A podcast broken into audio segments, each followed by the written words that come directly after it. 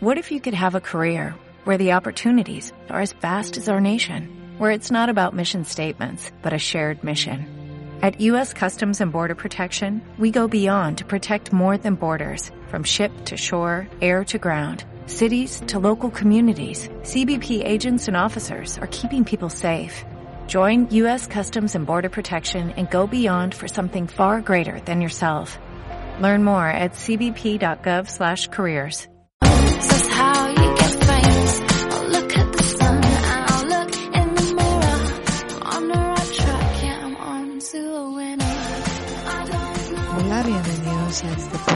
de la psicóloga leonesa. En este episodio vamos a hablar sobre cómo detectar y apoyar a un niño que sufre bullying.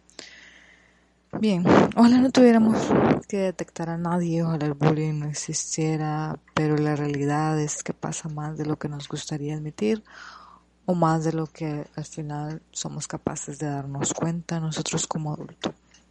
Nos gustaría, y a todos, yo sé que a ustedes también, que la única regla para que dos personas interactuaran fuera el respeto mutuo, la aceptación completa. Pero lamentablemente no es así. Bien, en concreto se puede detectar a una víctima de acoso escolar por presentar un constante aspecto contrariado, triste, deprimido o afligido, por faltar frecuentemente a la escuela y tener miedo de ir a clase o por tener un bajo rendimiento escolar. Algunos de los síntomas más claros son constantemente le cuesta trabajo dormir, se queja de dolores de estómago, de pecho, de cabeza, no mira a los ojos, tiene ganas de vomitar y a veces lo hace. Llora constantemente, no quiere ir a la escuela, pone mil excusas, no presta atención a su arreglo personal, se encorva todo el tiempo, mira al piso, se aísla, no quiere jugar con nadie, muestra hambre extrema al llegar de la escuela o por el contrario no quiere comer, ya sea porque se burlan de lo que come o porque le da pena comerlo o porque se lo quitan. Tiene mal humor en casa, maltrata a los hermanos, a los primos, a los vecinos, a las mascotas sin razón aparente. Se queja de dolores en la espalda, aparece con la ropa rasgada o pintada, muestra golpes o cortadas en la cara del cuerpo, está distraído y con la mirada perdida, sale muy cansado del colegio, se queja de que todo lo ve negro o de no poder ver. Dice no me importaría morirme o algo similar. Quiere cambiar de colegio. La verdad es un total rechazo, se puede ver en el niño un total rechazo de, de su vida, de su día a día. Como todo, esto no es una regla. Muchos presentan unos síntomas, otros no, pueden durar más de dos semanas. Si llega a pasar más de tres semanas o un mes, algo grave está pasando y deben prestar atención. Todos tenemos un radar en nuestro interior para detectar a alguien que está sufriendo.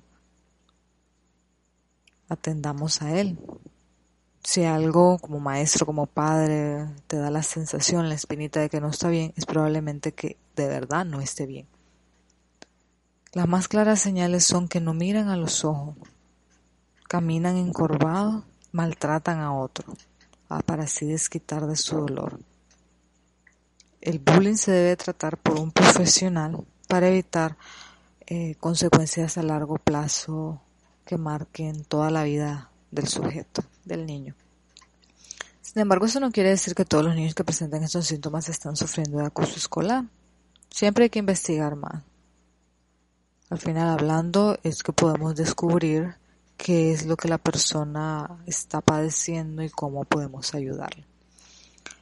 ¿Cuál es el perfil psicológico de una víctima de bullying?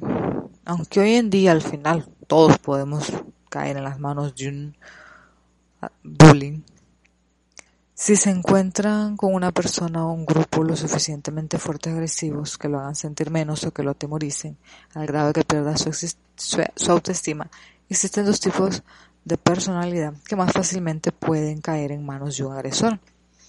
Primero, las personalidades que se conocen como de llanto fácil. Es una persona muy conectada con sus emociones y que ante cualquier provocación pues se siente mal y llora tiende a tomar las cosas literales y personales, así como a creer más en lo que le digan los demás de que en su propia opinión sobre quién es. Como es hi- hipersensible, esto genera la reacción del bullying de querer molestar.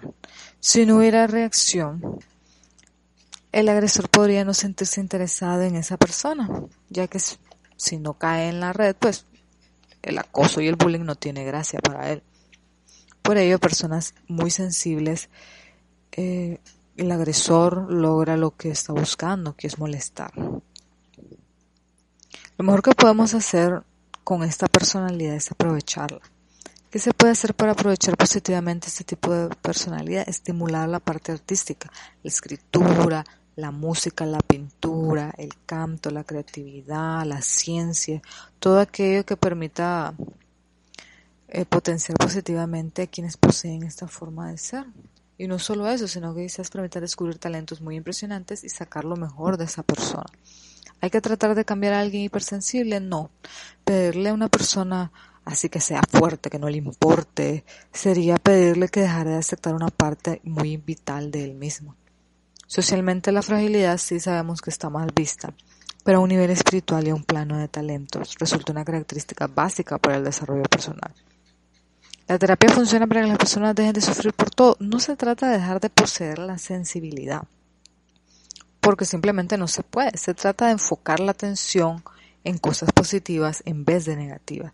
Es decir, en vez de que el niño se fije en que sus compañeros le hicieron tal o cual cosa, centrar su atención en los matices de las notas musicales, de manera de que su sensibilidad esté aplicada a algo constructivo para el desarrollo de sus talentos en vez de sufrir. Y el otro tipo de personalidad, que también resulta muy atractivo para el acosador, es la personalidad, ¿verdad?, de mecha corta. Son personas que estallan con facilidad, que tienen poca paciencia, poca tolerancia y se toman las cosas muy a pecho.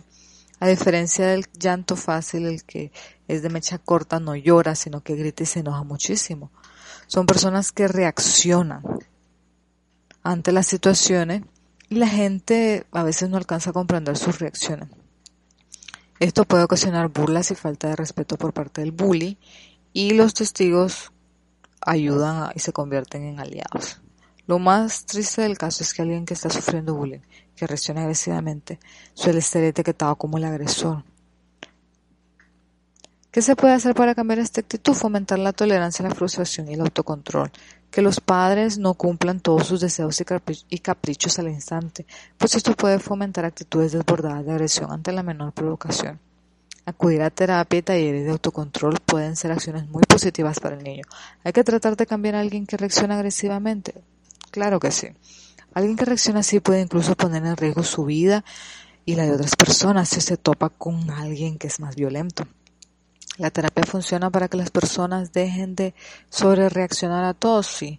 Como en todo el éxito es la constancia y el paso del tiempo, las actitudes ayuda, se van modificando. Después de 21 días de repetir una conducta se crea un hábito y al cabo de tres meses un valor. Así que la tolerancia es el valor que se debe inculcar en este tipo de personas por su propio bien. Esto es todo por este episodio. Nos vemos en el próximo donde hablaremos sobre cómo apoyar a un niño o joven que sufre de bullying. Hasta la próxima. Life's about film stars and less about mothers. It's all about fast cars and cussing each other. But it doesn't matter cause I'm packing plastic. And that's what makes my life so fucking